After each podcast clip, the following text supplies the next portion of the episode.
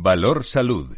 La actualidad de la salud en primer plano. Y a esta hora comenzamos en la radio y en internet nuestro espacio de salud y sanidad con la reflexión, la opinión de nuestros contertulios, diversos en su procedencia, en un tiempo de radio y comunicación que es diferente y que queremos compartir con ustedes.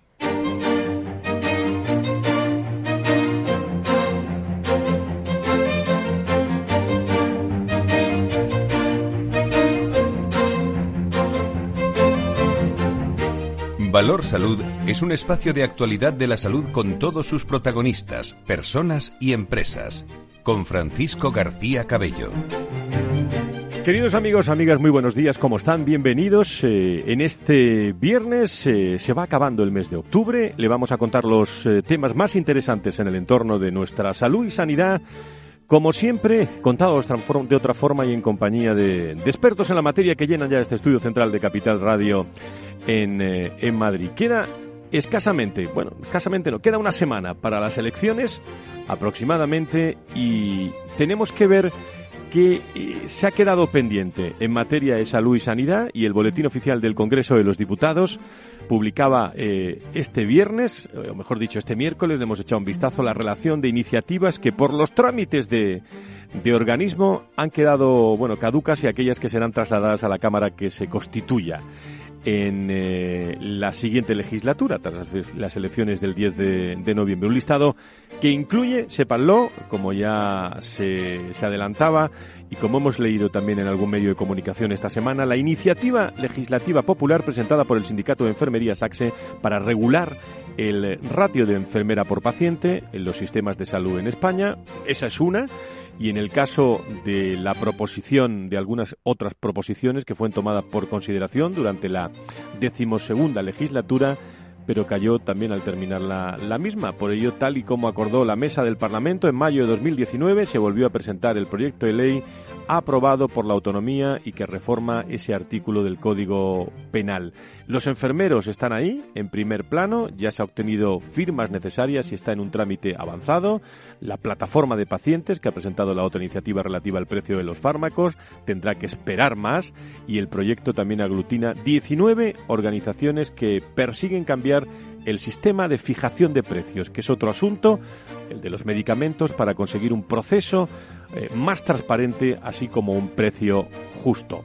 Son algunos de los temas pendientes. Eh, otro asunto que quería yo trasladar a, esta tertulia que comienza dentro de unos instantes es que el gobierno del Partido Popular y, y CIUS, y en este caso Ciudadanos, ha asegurado esta, esta semana y ayer lo dijo en el Congreso eh, del Parlamento andaluz el, propio presidente, bueno, que alguien se inventó ¿eh? vacunas a casi un millón de andaluces desde la campaña del 2012, 2013 y a la de 2017 y 2008. El gobierno andaluz, que como saben comparten con Ciudadanos ese gobierno, acusaba este martes, lo dijeron públicamente, al anterior gobierno del Partido Socialista de falsear sistemáticamente los datos de la tasa de vacunación de la gripe, inflándolos para no quedar a la cola. Bueno, es un tema que, trae mucha cola y que hoy nos eh, se está comentando precisamente en el Real e Ilustre Colegio de Médicos de, de Sevilla, que acoge eh, desde ayer hasta mañana sábado el segundo congreso, la cumbre del segundo Congreso Nacional de Ejercicio Privado de la Medicina y en este encuentro de análisis y debate los médicos están abordando, eh, lo vamos a conocer, multitud de cuestiones de interés para los profesionales, como por ejemplo las bajas retribuciones que reciben de las compañías aseguradoras en sus actos médicos, la concentración de empresas sanitarias que propician el, el dominio de la competencia, en fin, hay mucho, mucha materia durante toda esta jornada. Ayer hubo una cena y mañana también hay conclusiones en este Congreso en Sevilla que está reuniendo a muchos hombres y mujeres y empresas del, eh, del sector. Bueno, y como de bien nacido es el agradecido, Hoy estará con nosotros eh, José María Martínez, que es el eh, director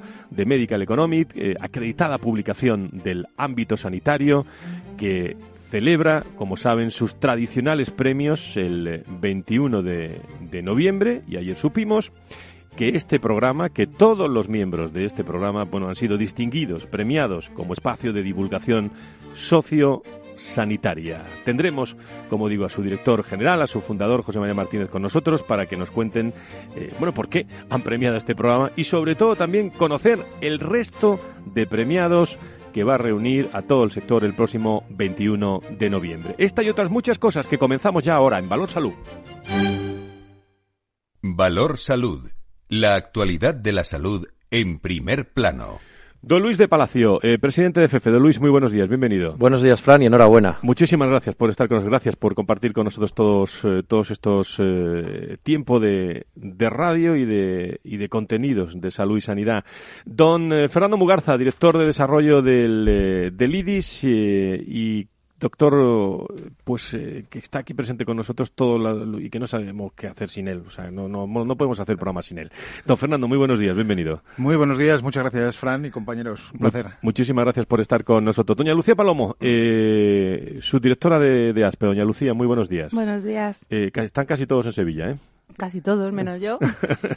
bueno, pues enseguida vamos a, comentar un poco qué se está hablando en, la capital hispalense. José Luis Vaquero es el director del Foro de Pacientes. Don José Luis, muy buenos días, bienvenido. Muy buenos días. Muchísimas gracias y, saludo también a José Ignacio Nieto, experto en políticas sanitarias, es consejero de, la, de salud de, La Rioja. Querido Nacho, ¿cómo estás? Muy buenos días, bienvenidos. Buenos días. Bueno, pues eh, enseguida se acerca José María Martínez con nosotros ¿eh? y le doy los buenos días. Pero no sé si antes quieren, eh, quieren comentar alguna algún asunto eh, de la no, sé si de, lo que comentaba yo al principio del, eh, del programa se está liando en Andalucía ¿eh? eh querido Luis sí bueno esa noticia a la que nos has contado sobre la, la transparencia por un lado en cuanto a la vacunación efectiva en tiempos pasados que está, está muy ligado al, al, tema del cambio de gobierno y la manera de ver las cosas de cómo se han hecho. Y esa revisión que suele ser habitual en los cambios de, de gobierno sobre eh, las eh, actuaciones inmediatamente anteriores del gobierno saliente, pues, eh, pues es lo que explicaría en parte el que salgan noticias como esta. Luego habría que ver el detalle. Pero me viene muy bien porque yo quería justo recordar hoy en el programa dos temas que aparecen en esta noticia. Vacunación y fijación de precios. Eso es. Entonces, son dos temas eh, importantísimos. La vacunación. Eh, la vacunación vemos que, que, bueno que es un reto conseguir lograr buenas tasas de vacunación y, buena cobertura y ese reto bueno pues como siempre por la parte que me toca de mi libro siempre tengo que llegar a decir que para eso están también las farmacias que pueden llegar a contar en el resto del mundo civilizado las farmacias hacen campañas de vacunación no solamente con la dispensación de la vacuna para que luego se administre, sino incluso administrándola mm, mediante el personal autorizado, sea enfermero, sea como sea. Dicho esto, fijación de precios es la segunda.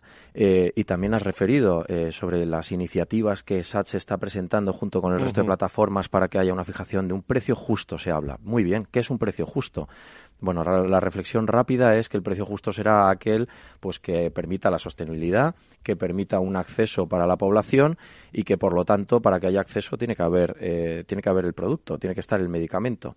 Y lo que estamos viendo es que con la globalización ese precio justo se tendrá que conformar mediante un número de reglas que escapan a la negociación particular de un gobierno nacional concreto. Entonces, nosotros alertamos que la manera de apretar que tiene la administración mediante las subastas y el precio justo que ellos pueden entender, incluido este grupo de, mm, proponientes, eh, eh, nosotros alertamos que, no va a ser eh, no va a ser efectiva. Probablemente genere un desabastecimiento a un precio muy barato pero desabastecer a un precio muy barato es justo lo que no hay que hacerle a los pacientes. Y por último Fran solamente eh, mm, eco de esta noticia es la preciosa noticia que publica el país en la que le hace una entrevista al director, bueno, al responsable mundial de vacunas de Sanofi Pasteur, David Loeb, suizo de 52 años, en el que justo el título es Las subastas para la compra de vacunas pueden reducir las coberturas. Ahí lo dejo. El que quiera que lo lea porque está en abierto y, bueno, yo lo recomiendo. Muchas gracias. Eh, eh, es un tema, eh, dos de los temas que, si os parece, vamos a repasar otros asuntos que puedo incorporar a, la tertulia y, os incorporáis con, con, todas las cuestiones. Está Alba Galván con nosotros, ¿no? Querida Alba, ¿cómo estás? Muy buenos días, bienvenida. Hola, Fran, buenos días. Vamos a repasar algunos detalles y noticias de actualidad del sector de la salud y la sanidad.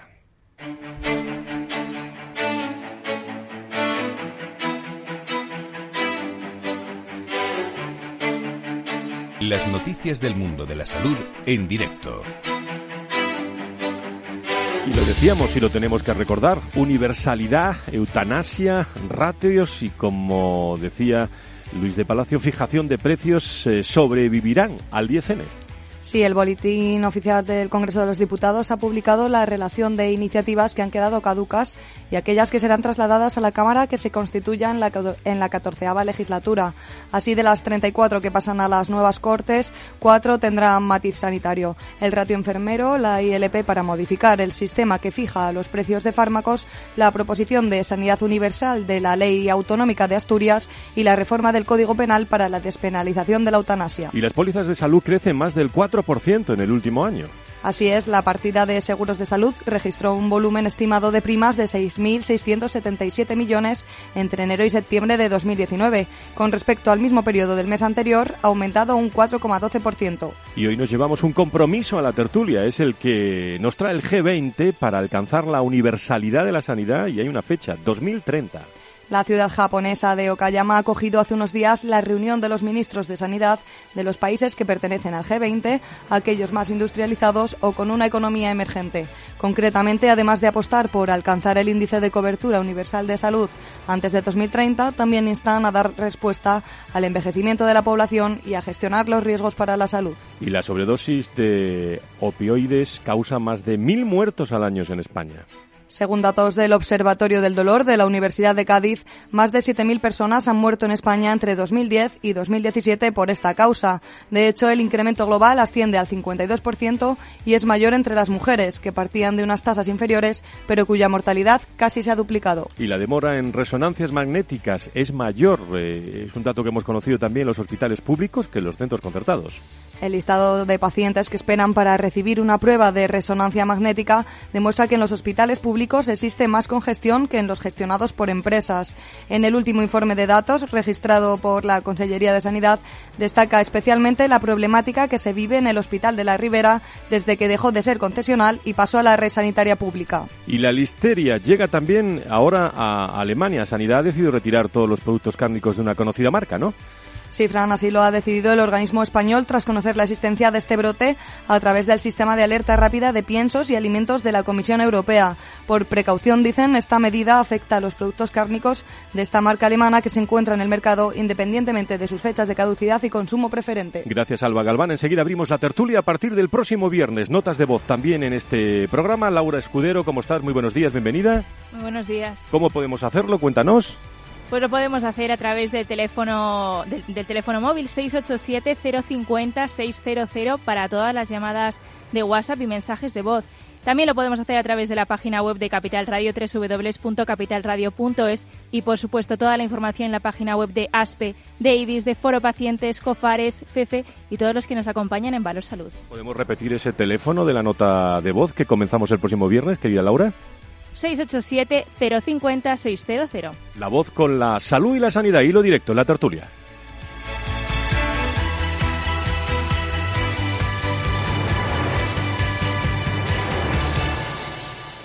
Valor Salud es un espacio de actualidad de la salud con todos sus protagonistas, personas y empresas con Francisco García Cabello. Bueno, bueno, ¿quieren decir algo eh, ustedes al comienzo, don Fernando? Eh, bueno, todos los que estáis, porque me está esperando José María, también me está esperando una persona que quiero charlar con ella sobre el estrés, que os veo muy tranquilos a todos, no os veo estresados a, ninguno, pero nos van a dar muy buenos consejos. Bueno, pues, Fernando. Eh, yo casi comentar un poco lo que ha dicho lo que ha dicho Luis, ¿no? que yo creo que es un tema muy muy importante, el tema de desabastecimiento y precio, especialmente pues en las épocas de, de, pico de demanda, ¿no? en este momento que bueno, pues que afrontamos ya pues esa campaña de la gripe, ¿no? Que vamos a, tener aquí en España como en el resto de los países, ¿no? Eh, yo creo que es bueno recordar a nuestros oyentes que eh, la vacunación es la intervención sanitaria más, más eficiente y efectiva, ¿no? Que hay y además así así lo reconocen todos los expertos, ¿no? Por lo tanto, este es un, un problema importante, puesto que si realmente estas licitaciones, ¿no? Y estas subastas lo que provocan es una, una bajada de precios, lógicamente puede producirse ese desabastecimiento en un momento determinado en un momento de pico de demanda, como decía antes, pues porque otros países, ¿no? Como por ejemplo Reino Unido o como por ejemplo Francia Alemania y tal, o incluso Estados Unidos, pues han ampliado también esas, esas coberturas, ¿no? Con lo cual, pues se puede, se puede ir el producto para allá, ¿no? Yo creo que es un problema importante y que me imagino que tanto el Ministerio como las consejerías pues estarán poniendo, como dice, eh, pues, pues todas las, todas las manos y todas las cabezas pensando precisamente en cómo solucionar, solventar y que no, y que no llegue a más. Eh, Lucía, eh, como decía, están todos reunidos en, en Sevilla, hablando del ejercicio de la medicina privada, ASPE, IDIS, también está el presidente de, IDIS allí, Fernando. ¿Qué temas están, se están hablando en, Sevilla en esta jornada tan interesante? Bueno, pues la verdad que es una jornada amplia, dos días de, enteros de mesas redondas y conferencias y bueno, se están abordando pues principales temas que afectan a los médicos que ejercen en medicina privada, como por ejemplo su relación con los centros sanitarios, la relación de los centros sanitarios con las aseguradoras. Eh, comentabas tú antes los precios que las aseguradoras pagan por los actos médicos, por las pruebas y cómo eso repercute en las condiciones de los profesionales, también en la atención que se da a los pacientes. Por ejemplo, en la mesa de, que está participando Carlos ahora mismo, uno de los temas principales también es la dificultad o la escasez de profesionales que se encuentra en muchos casos. Esto no es un problema de medicina privada simplemente, también la medicina pública, sobre todo en determinadas especialidades y en determinadas regiones, hay serias dificultades para, para encontrar profesionales.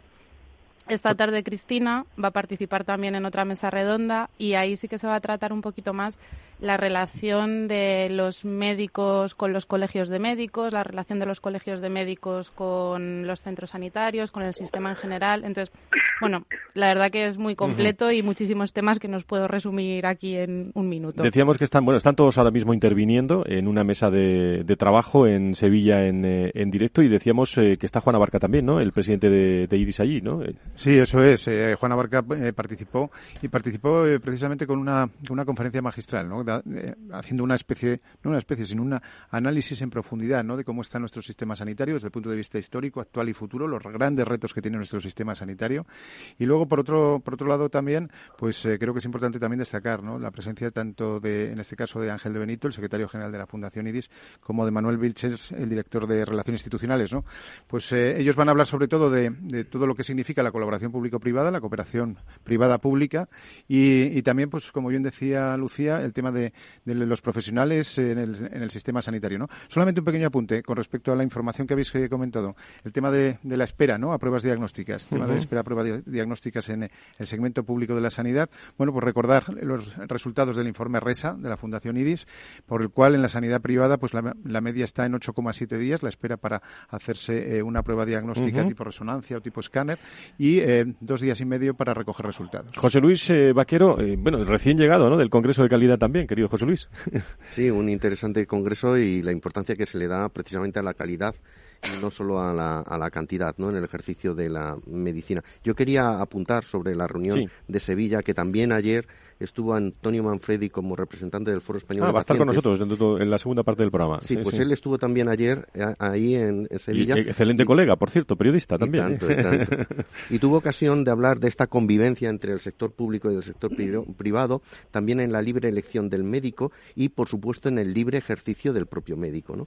que creo que son tres aspectos muy importantes que se están tocando ahí. ¿eh? Laura Rojas Marcos nos está escuchando, es doctora en psicología clínica y de la salud. Querida Laura, ¿cómo estás? Muy buenos días, bienvenida. Hola, muy buenos días. Bueno, pues me alegra mucho saludarte. Te escuché el otro día en un congreso y te traigo al programa eh, porque me preocupó mucho escucharte, por lo claro que lo dices, pero qué preocupante es la salud mental también en las organizaciones y en las empresas. Danos algún consejo, Laura, tú como eh, doctora en psicología clínica, en salud, formada, bueno, naciste en Nueva York, eh, te trasladaste a una gran ciudad que yo quiero mucho como es Sevilla, a la edad de, ocho años, pero, pero conoces muy bien. tenemos poco tiempo, pero darnos algunos consejos para eh, sobre el tema de salud mental. Bueno, el tema de salud mental eh, honestamente, poco a poco, cada vez estamos siendo más conscientes, ¿no? De que la salud no solamente abarca la salud física, sino también la mental y, por supuesto, las relaciones sociales, ¿no? Que tienen un papel muy importante en el bienestar general y la calidad de vida de las personas, ¿no? En cuanto a la salud mental, quizás todavía hay un trabajo que hacer si tenemos en cuenta las estadísticas. Por ejemplo, de acuerdo con la Organización Mundial de la Salud, parece ser que hay diagnosticadas en este momento en un estudio que realizaron en el 2018 300 millones de personas con un diagnóstico de depresión, que es una de las razones mayores de discapacidad, ¿no?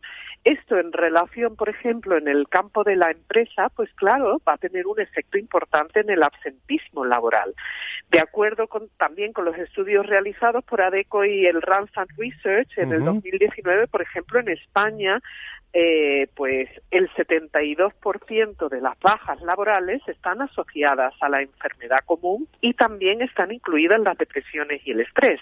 Como terapeuta, pues me encuentro a muchas personas, por supuesto, en mi entorno de la consulta y bajo, por supuesto, una confidencialidad eh, máxima, a muchas personas que están de baja y lo que sucede es que quizás hay una parte que todavía queda por trabajar que tiene que ver con ese bienestar emocional, la desconexión, ¿no? La el saber desconectar, descansar, el abordar la sobrecarga emocional y laboral, la dificultad para gestionar el estrés, y bueno, evidentemente hay algunas cosas que se pueden hacer para poder prevenir esto. Pues dinos, dinos dos o tres porque nos tenemos que marchar en un minuto, Laura, pero, pero que quería que estuvieras con nosotros. Dos o tres así muy rápidas. Por supuesto.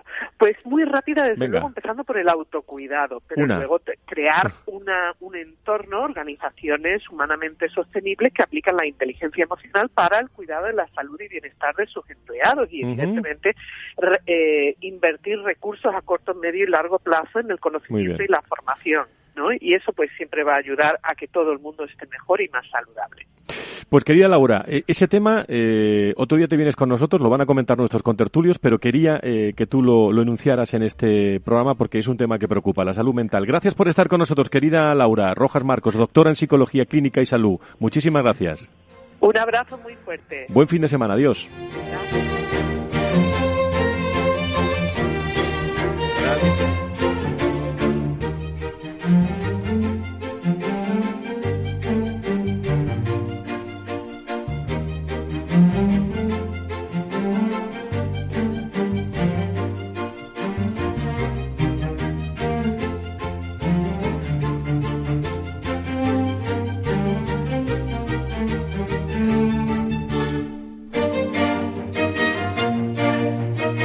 Valor Salud es un espacio de actualidad de la salud con todos sus protagonistas, personas y empresas. Con Francisco García Cabello.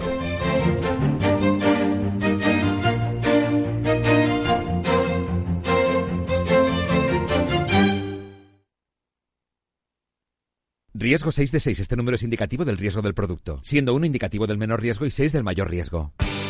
¿Te interesa la bolsa? Invierte en acciones y ETFs por solo 0,10% y sin costes de custodia. Vente al broker mejor valorado por sus clientes según Investment Trends y al mejor broker para operar según Rankia. ¿Necesita alguien que le ayude a seleccionar los fondos adecuados de acuerdo al momento en el que se encuentra el mercado? ¿Se siente desbordado ante la abrumadora oferta de fondos de inversión? ¿No sabe cómo gestionar la gran cantidad de información financiera disponible? Los analistas de Arquia Profim Banca Privada le ayudarán a ordenar la información para escoger los mejores fondos en cada momento. Nuestra prioridad son sus intereses, porque nuestro mejor activo es la confianza de nuestros clientes. Arquia Profim Banca Privada. Nos gusta acabar todos los años a lo grande. A tu plan de pensiones también. Realiza una aportación a tu plan de pensiones de Renta 4 Banco y recibe hasta un 1% de regalo cada año sin límite de cantidad. Entra en r4.com e infórmate. Renta 4 Banco, tu banco especialista en inversión. Ver bases legales de la promoción en r4.com. Capital Radio. Cuando por fin le regalas a tu hijo la batería completa, con su bombo, su caja y sus platillos, estás pensando con los pies. Y si puedes pensar con los pies, puedes pensar con los pulmones. Reciclando latas, bricks y envases de plástico en el amarillo, ayudas a mantener el aire limpio. Piensa con los pulmones, recicla. Ayuntamiento de Madrid y Ecoembes. Cuando reciclo, yo acierto. ¿Todavía no conoces Rising? Rising es la plataforma que te permite contratar depósitos a plazo fijo y cuentas de ahorro de más de 15 bancos europeos, dándote acceso a atractivos tipos de interés. Más de 180.000 clientes han confiado en Rising para invertir sus ahorros. Rising, depósitos con los mejores tipos de interés, exclusivos para todos. Todos los viernes a la una de la tarde, en Capital Radio, Humanos en la Oficina, el programa que muestra el corazón de los recursos humanos basado en el formato mundial que ha llenado cines y teatros.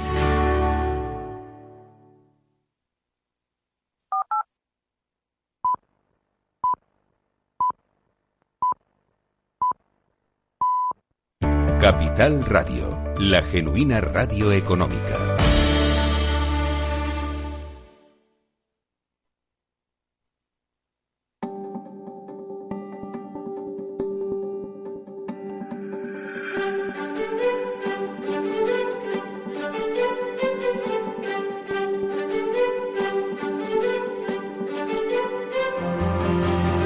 Valor Salud es un espacio de actualidad de la salud con todos sus protagonistas, personas y empresas.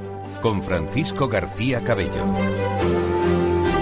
Estamos en directo los viernes de 10 a 11 aquí en la radio, en, Capital Radio, hablando de salud y sanidad. Hoy con eh, Fernando Mugarza, con eh, José Luis eh, Vaquero, con José Ignacio Nieto, con Lucía Palomo, con Luis de, de Palacio y quiero saludar en Sevilla, que ha hecho una pausa, es la única que me ha atendido hoy en Sevilla, ¿eh? lo cual le voy a agradecer muchísimo porque están todos muy, muy ocupados. Con la presidenta de ASPE, Cristina Contel, que está en el encuentro que decíamos, eh, pues está reuniendo en la capital eh, hispalense para hablar del segundo Congreso Nacional del Ejercicio Privado de la Medicina. Querida Cristina, presidenta, ¿cómo está usted? Muy buenos días.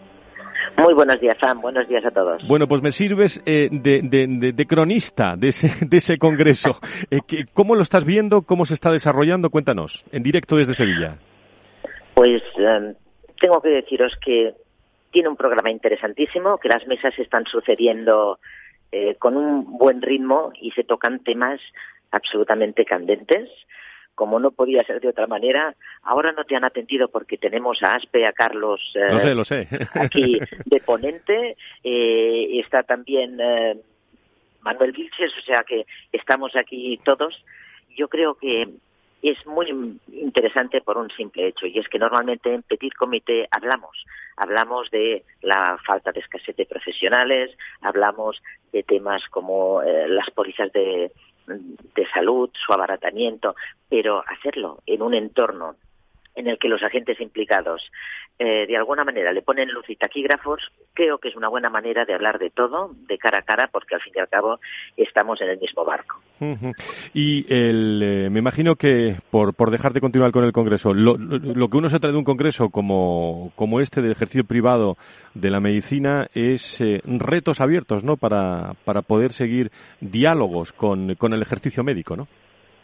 Sí, porque yo creo que aquí, o sea, estamos situados en este triángulo de profesionales, eh, entidades, hospitales y aseguradoras. Y en esto hay, eh, pues, muchas veces una perspectiva de, es que, claro, eh, el sistema sanitario español es eficiente a costa de los profesionales.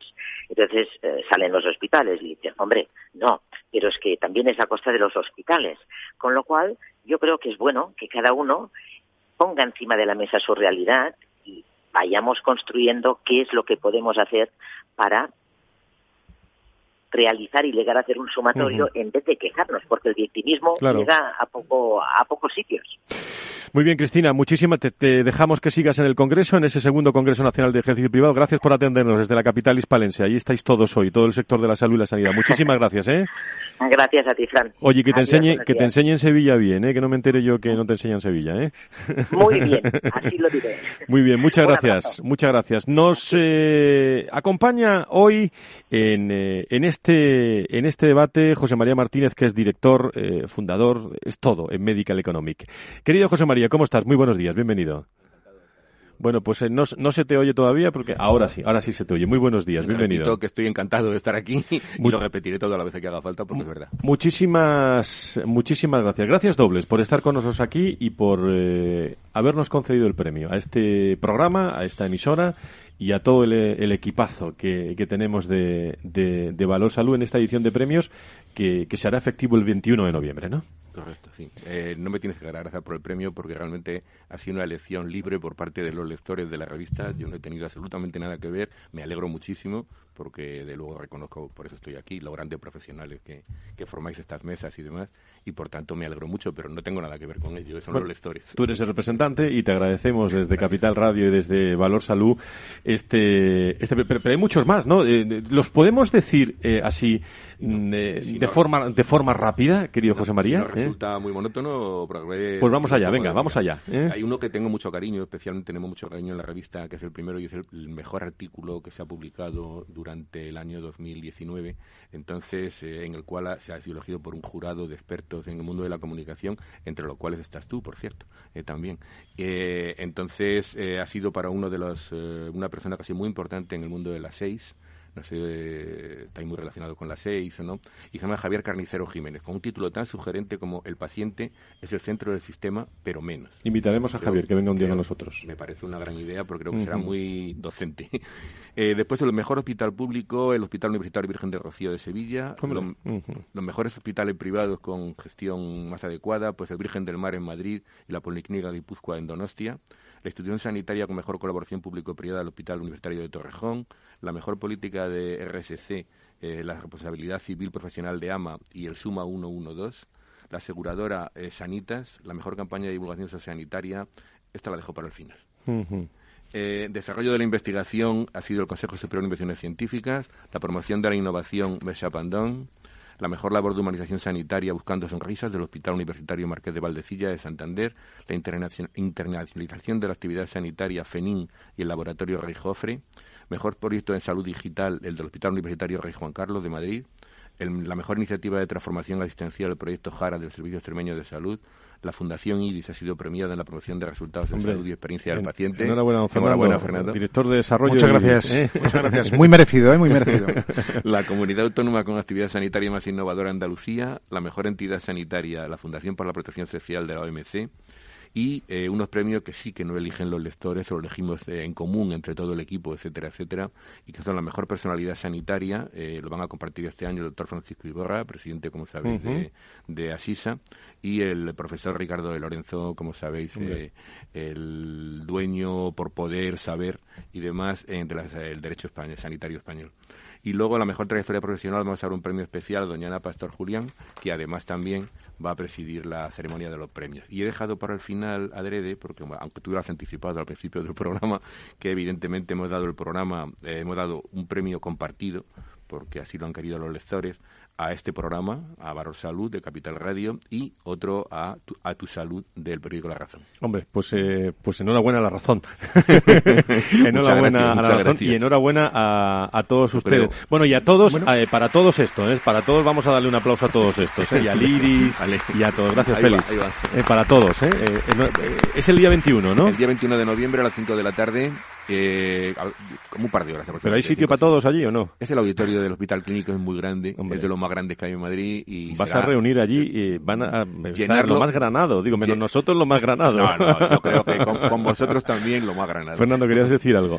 No, simplemente que no puede acabar todo en aplausos, ¿no? Que son de agradecer, ¿no? Sino, yo creo que una buena invitación, ¿no? Yo creo que tenemos que celebrarlo. Yo creo que hay que celebrarlo, hay que celebrarlo. maestro, que se moje el maestro. Poner, que se moje el maestro. Venga, poner fecha, anda, poner fecha. Ahora ya, no pueden acusar, ahora ya no pueden acusar de que esté comprado el premio, ni mucho menos. José María, muchísimas gracias, por, por, eh, sobre todo no por este premio, eh, eh, sino también por, por vuestro trabajo en, de investigación en el entorno de la salud y la sanidad, que, bueno, que después de estos premios, pues volvéis, como yo digo, a trincheras y seguís trabajando en nuevas iniciativas en Medical Economics. Para el próximo año. Bueno, pues te quedas con nosotros en la tertulia. Gracias, gracias por, por ese premio, Valor Salud Medical Economics, que el próximo 21 de noviembre noviembre ahí, ahí estaremos con todos vosotros, con todo, con todo el equipo. Eh, querido José Luis, eh, José Luis Vaquero, director del Foro de, Pacientes. Bueno, eh, siguen los días mundiales, pero hoy vamos a tratar dos temas que son muy interesantes, como es la, el, primero la psoriasis, ¿no? Que yo creo que, que, lo conocen nuestros oyentes, pero hay que explicarlo un poquito mejor. Sí, vamos a hablar de dos, de dos temas que son enfermedades sistémicas, pero sí que tienen una componente dérmica que muy, muy, muy llamativa, que marca mucho la vida de, estos pacientes.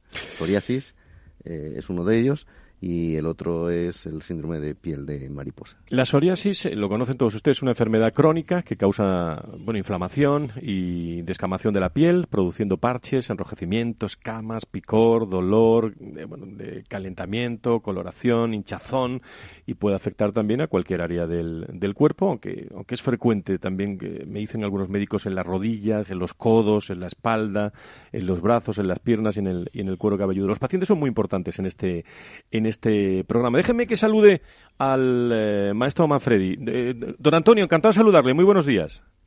fuerte abrazo, Fran. Muy fuerte abrazo. Eh, bueno, pues eh, periodista muy conocido en Andalucía, paciente y representante también de acción de, de, psoriasis. ¿Cómo, ¿Cómo se va a celebrar este, este día de psoriasis o qué vais a reivindicar o qué retos tenéis por delante, querido Antonio? Bien, se va a celebrar en varias provincias. El acto central será en el Ministerio el próximo lunes, el día 28, en el Ministerio de Sanidad. Yo estaré allí también. Y nosotros reivindicamos siempre tres cosas básicas. Una, hacia afuera. La psoriasis, negaré como San Pedro tres veces, nunca, jamás, en la vida es contagiosa. Que todo el mundo lo tenga claro, que la psoriasis es una enfermedad. Y parece mentira que todavía a estas alturas del siglo XXI haya que decirlo, pero como ves, lo pongo lo primero prácticamente de titular. En segundo lugar, eh, pedir eh, a toda la administración sanitaria, sanidad pública y privada, aprovechando que ayer estuve también, lo dije con los médicos privados, que eh, la psoriasis es una enfermedad multisistémica y que requiere multidisciplinar, no solo dermatólogo, en mi caso, por ejemplo, también artritis, por tanto, reumatología, apoyo psicológico, muy importante, a veces digestivo, y que, por lo tanto, eh, no hay que olvidar que la Organización Mundial de la Salud ya dijo que la psoriasis es una enfermedad grave. Entendámosla como tal, es una enfermedad grave que afecta al 2,5% de la población. O sea que que es un tema grave. Y luego, en tercer lugar, por no alargarme mucho, hay un aspecto muy importante que tiene que ver con la psoriasis infantil y los adolescentes, porque ten en cuenta que la piel es la tarjeta de presentación social. Todo el mundo lo primero que ve de nosotros es nuestra piel, y si falla la piel, falla la relación, y si falla la relación, llegan muchos problemas.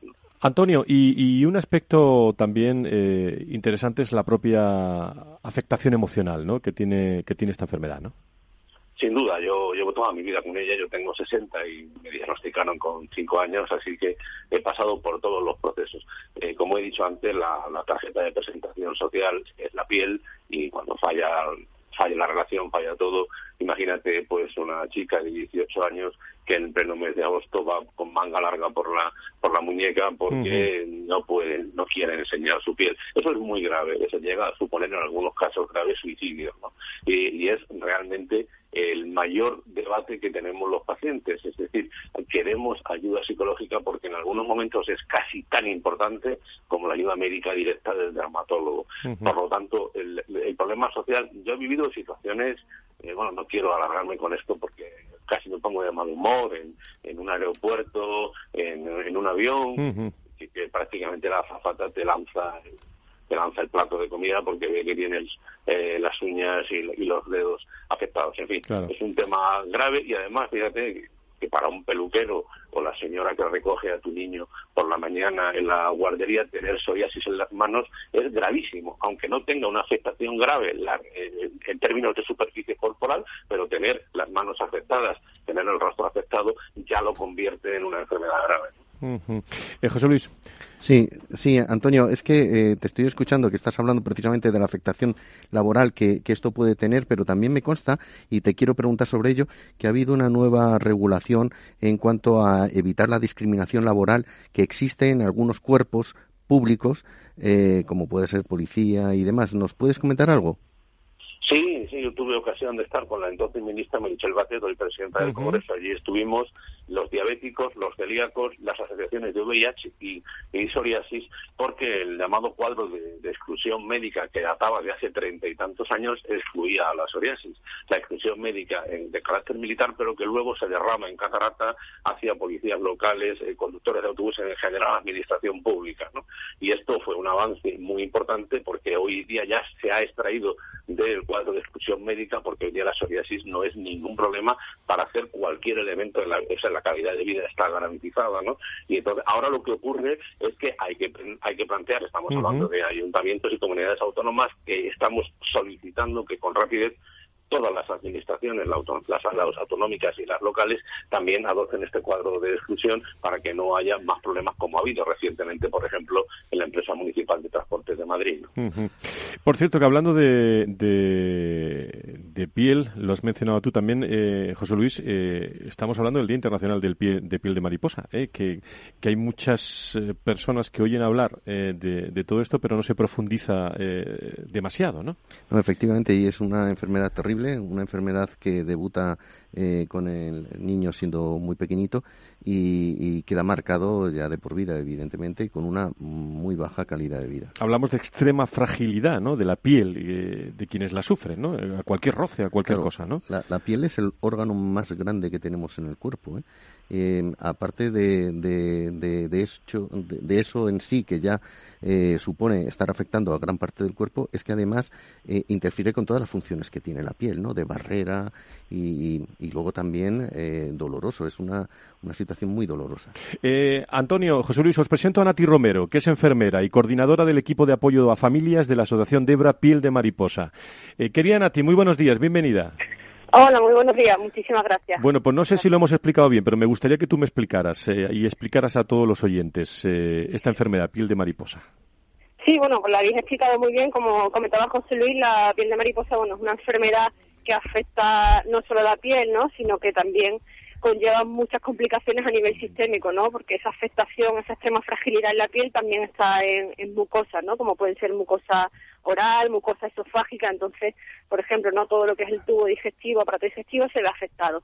Y algo tan simple como comerte un trozo de pan, por ejemplo, un bocadillo, al tragar produce ampollas en el esófago y bueno, y esto conlleva pues a muchas complicaciones nutricionales, eh, digestivas y, y demás. Esta complicación es un ejemplo. También hay complicaciones a nivel musculoesquelético por la continua cicatrización de la piel, ¿no? en, la, en, la, en, la, piel salen muchísimas heridas por el roce, por esta extrema fragilidad. Y la cicatrización continua, bueno, pues hace que, que las articulaciones se vayan contrayendo, se pierde movilidad, se pierde funcionalidad en las manos. Entonces, bueno, podemos hablar de una enfermedad sistémica y, y compleja, ¿no? Pues Debra, piel de mariposa, está lanzando, creo que una, eh, quiero que me lo cuentes también, una campaña de sensibilización, ¿no? Muy importante para las, las personas con, eh, con piel de mariposa y sobre todo sus familias también, ¿no, Nati? Sí, efectivamente. Hoy, 25 de octubre, es el Día Internacional de la Piel de Mariposa y, y bueno, para nosotros es un día muy importante porque con esta campaña queremos intentar dar a conocer la enfermedad, visibilizarla y no solo en la población de, a pie, ¿no? sino también en, colectivos bueno, sociosanitarios, en profesionales del ámbito de la educación y de la salud, porque es una enfermedad, es una enfermedad rara, es muy desconocida por todos los profesionales y muchas veces, bueno, pues cuando nace un bebé con la enfermedad, eh, los propios médicos no saben cómo tratarla, ¿no? Tienen, no tienen los recursos necesarios porque es una enfermedad que, bueno, necesita de unos materiales muy específicos que no se encuentran en cualquier hospital, eh, entonces, realmente es verdad que, necesitamos dar a, conocer la enfermedad y esta campaña que hemos lanzado, bueno, pues creemos que da un punto de vista muy bueno de la enfermedad porque, bueno, obviamente se ve la realidad, se ve lo que es en sí la patología, lo que conlleva el día a día, pero bueno, al mismo tiempo vemos a los niños, ¿no? Y a, y a las personas que sufren la enfermedad, bueno, realmente siendo persona, ¿no? No solo siendo una persona con una enfermedad. Pues esto, esto Nati es lo que más me gusta de este de este programa de, radio. Me vais a permitir de, se, celebra hoy ese Día Internacional del Piel de Mariposa, el próximo 29 también el Día Mundial de, Psoriasis y, damos información y, sensibilizamos también desde desde este programa para que lo conozcan todo toda la sociedad y todos nuestros oyentes. Bueno, te está escuchando Antonio Manfredi también desde Andalucía, que es paciente y representante de la acción de psoriasis. No sé, Antonio, si tienes alguna pregunta para Nati o Nati para, para Antonio y así os saludáis esta mañana los dos. ¿eh? Sí, Nati, saludos. a mí me eh, siempre me conmueve veros a vosotros, ¿no? Porque uno siempre es inevitable hacer comparaciones y el trabajo que hacéis, eh, especialmente con los más pequeños, porque esta enfermedad se manifiesta prácticamente desde el principio es elogioso. Así que os animo siempre y me encantaría que trabajáramos juntos allá donde sea posible. Sí, la verdad que muchas gracias, Antonio creo que he coincidido, no sé si contigo, con algún compañero tuyo en algún congreso de dermatología y demás, y la verdad que también creo que haces una labor de difusión increíble, increíble, y afortunadamente, bueno, la psoriasis creo que, que cada vez es más conocida, ¿no? Y nosotros muchas veces, de hecho, nos dice, mucha gente dice, pero es algo parecido a la psoriasis, o sea, que, ya nos la nombran, o sea, que, al final también creo que estoy haciendo una labor importantísima. Muy bien, pues, eh, eh, pues ahí quedó, como se suele decir, Nati, eh, desde tu día a día como enfermera y como coordinadora también del equipo de apoyo a familias de la Asociación Debra, Piel de Mariposa, eh, que lo celebréis muy bien eh, y seguimos hablando contigo y sobre todo siguiendo esta, esta enfermedad, Piel de Mariposa. Muchísimas gracias por estar con nosotros, Nati. Muchísimas gracias a vosotros, de verdad. Un abrazo muy fuerte. Y querido Antonio, eh, saludos a Andalucía. ¿eh? ¿Cómo ha amanecido Andalucía hoy? Está completamente soleado. Da gusto estar aquí. Vente cuando quiera, ya lo sabes. Ya lo sé, ya lo sé, ya lo sé. Bueno, me han dicho que estuviste muy bien ayer, ¿eh? Muchas gracias. en el Colegio Médico. Un abrazo muy fuerte. Antonio Manfredi. Un abrazo. Gracias, desde la acción eh, Psoriasis. Bueno, José Luis, son dos temas eh, que están ahí y que muchas veces tenemos que, evaluar el número de, personas que, le, que, le, afectan, pero son muchísimas, ¿no? Sí, y, eh, ¿sabes? Eh, voy a aprovechar también para comentar, ambas dos organizaciones forman parte del Foro Español de Pacientes. El pasado día 22, como sabíais, hemos celebrado, o sea, este mismo martes, hemos celebrado el tercer encuentro nacional de organizaciones de pacientes, donde ambas organizaciones tuvieron la oportunidad de, de estar, donde hemos debatido muchos temas que tenemos en común las organizaciones de pacientes y eso es lo que, lo que se pretende, ¿no? Darles visibilidad. Oye, Nacho, eh, tú que estás muy pendiente de, de, todos los, eh, los temas, bueno, has estado durante mucho tiempo, pero sigues pendiente eh, de todos los temas de nuestra sanidad. Hemos empezado con los temas que se quedan pendientes antes de, de, la, de que acabe esta legislatura, bueno, de, que le votemos dentro de, de, una, de una semana.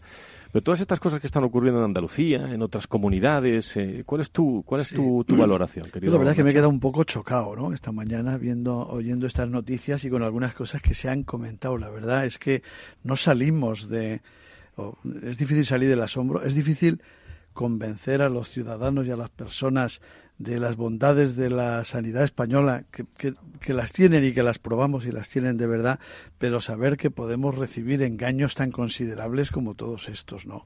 Eh, precisamente de aquellos gobernantes que, que exigen la transparencia, lo ha nombrado Luis al principio, se habla de transparencia, se exige la transparencia, todos estamos convencidos y sin embargo la transparencia se le ponen unos cortinones eh, de estos de terciopelo, de los gordos, para que eh, pase lo menos posible la luz y siguen escondidas cosas. Porque si pensamos, hombre, un millón de vacunas es una pasta, ¿eh? hablando mm, pronto y bien, ¿eh? una pasta, un millón de vacunas, aunque sean de la gripe.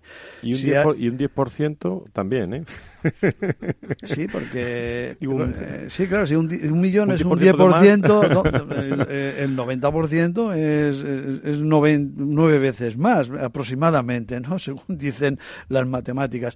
Pero claro, si esto lo unimos eh, a las tan criticadas y, valoradas según quien lo haga subastas de medicamentos. ¿Qué pasa después? Si nos vamos a continuación y, sabemos y vemos cada día más que las listas de espera se cuentan como se cuentan, eh, ¿qué otras cuestiones se están produciendo en nuestro sistema nacional de salud, eh, no solo a nivel del Ministerio, sino de las comunidades autónomas, donde no sabemos de verdad lo que está pasando. Y tenemos después que encontrarnos con que lleguen eh, gobiernos que sustituyen a otros gobiernos eh, de, de, lo que estamos hablando, ¿no? Y que digan que son los que van a limpiar la sanidad y los que van a, a dejar y van a arreglar la, la, sanidad. En algunos casos yo creo que va a ser mucho mejor que no la toquen, bueno, pues, eh, porque nos irá bastante bien como estamos y arreglar algunas cosas por estos procedimientos, pues no va a ser arreglarlas y sin entrar en otros temas que ya se han hablado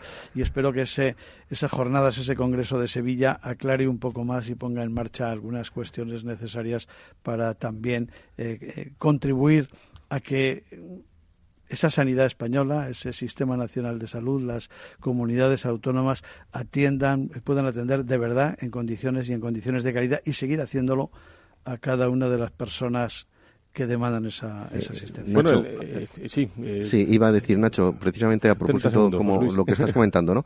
Ahora mismo es intención del Ministerio poner en marcha un plan para fomentar el, uso de genéricos y de biosimilares, productos que sin duda han demostrado su seguridad y, su, eficacia, sin duda alguna, pero que los tratan y los llaman así medicamentos reguladores del mercado. Tú fíjate, o sea, en lugar de avalar su calidad eh, y su seguridad y su eficacia, lo que hacemos es instrumentalizarlos como ahorro. José María me quiere decir algo. Pues sí, yo creo que realmente que van a regular el mercado si en este momento es el único país quizá del mundo en el cual el precio de los genéricos es exactamente igual al de, la primera, al de los primeros productos sin ser genéricos.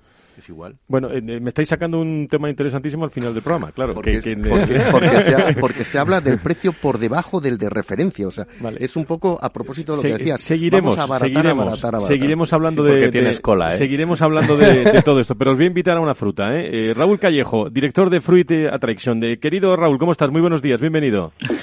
Buenos días, muchas gracias, un placer acompañaros. Bueno, nos vamos, eh, ya sabes que estás en el entorno de la salud y la sanidad en este programa, la comunidad hortofrutícola, ¿no? Profesional que, en este año reúne a 1.800 empresas, expositores directos, 90.000 profesionales de 130 países. Cuéntanos, Raúl.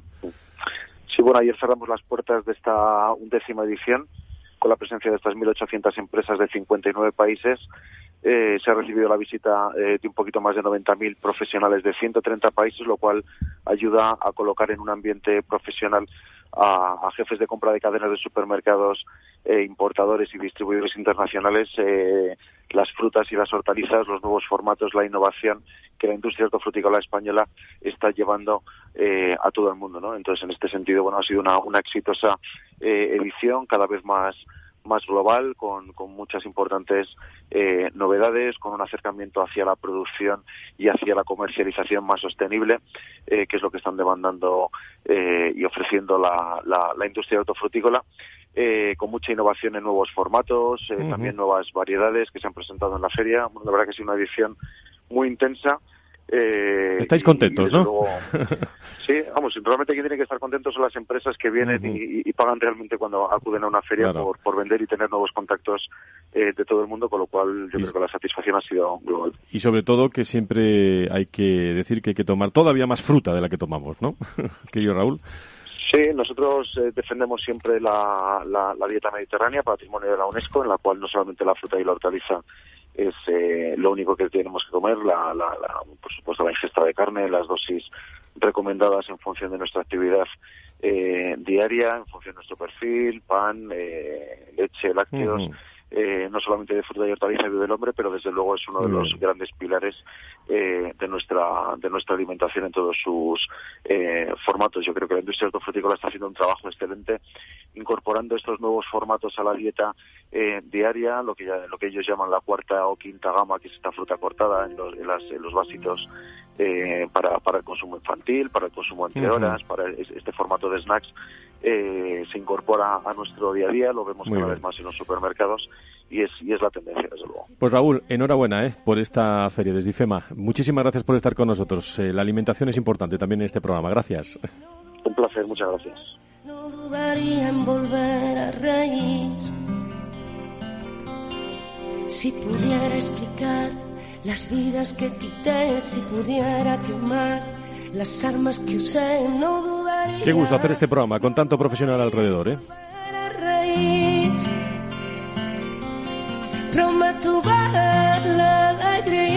El 21 nos vemos. Eh, gracias, José María, por estar con nosotros desde Medical Economic. Gracias. Muchas gracias. Gracias. Gracias a todos los lectores de Medical Economic por premiar a este programa. Valor Salud y a todo su equipo y a Capital Radio. Y a todos ustedes, eh, José Luis, eh, Fernando, Nacho, Lucía, eh, Luis, muchísimas gracias por estar con nosotros en esta tertulia. El viernes mucho más, a las 10, las 9 en las Islas Canarias. Una hora dedicada a la salud y la sanidad, como siempre, contado de otra forma, aquí, en la radio, en Capital Radio. Buena semana, cuídense, adiós.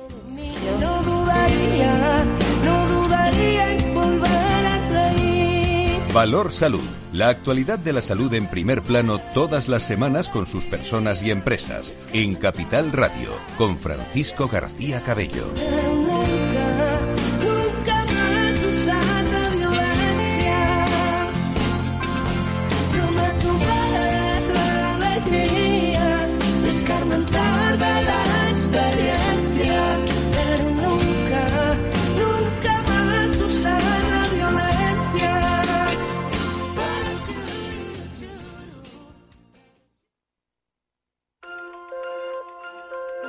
Lucía Asset Management, la gestora de fondos del Grupo Santa Lucía, te aporta la solidez y la confianza que tus ahorros necesitan. Porque llevamos casi 100 años protegiendo lo que más te importa, ponemos a tu disposición nuestra experiencia y el reconocimiento de nuestros fondos de inversión. Descúbrenos y contrata en santalucíaam.es. Santa Lucía Asset Management. Sabes ahorrar. Sabemos invertir. Hola, soy Leopoldo Abadía, autor de La Crisis Ninja y quiero hablaros de lo normal. Lo normal es que cuando inviertas tus ahorros nadie deje los mejores productos de inversión para otros que tienen más dinero. Con Finanbest puedes invertir como lo hacen los grandes patrimonios, accediendo a los mejores productos de inversión. Entra en finanbest.com y descubre que lo normal es extraordinario. Lo normal es Finanbest.